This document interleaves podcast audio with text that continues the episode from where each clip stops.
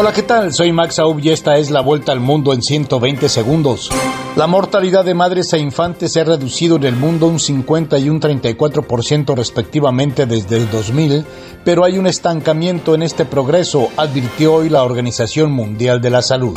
El presidente ruso Vladimir Putin dijo hoy a su país que se ha emprendido una guerra real contra Rusia debido a las ambiciones descontroladas de Occidente poco después de que las fuerzas del Kremlin lanzaran misiles de crucero contra objetivos ucranianos. La presidenta de la Comisión Europea, Ursula von der Leyen, llegó a Kiev para celebrar el Día de Europa con el presidente ucraniano Volodymyr Zelensky, que espera recibir una señal positiva para las aspiraciones de su país para ingresar como Estado miembro de la Unión Europea.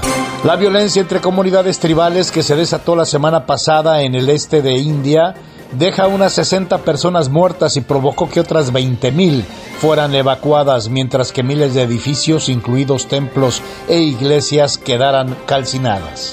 Un jurado popular debatirá desde este martes el caso de violación y difamación contra el expresidente Donald Trump en Nueva York, después de que la defensa y la acusación concluyeran sus alegatos finales.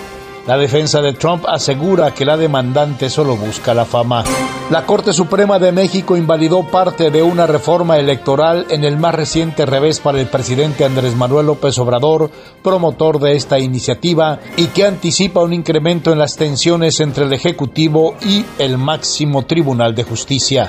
El opositor de Venezuela, Tomás Guanipa, aseguró que la única forma de lograr la normalización económica es alcanzar un acuerdo político en la mesa de diálogo entre antichavistas y el gobierno de Nicolás Maduro en México, estancado desde noviembre. Esta fue la vuelta al mundo en 120 segundos.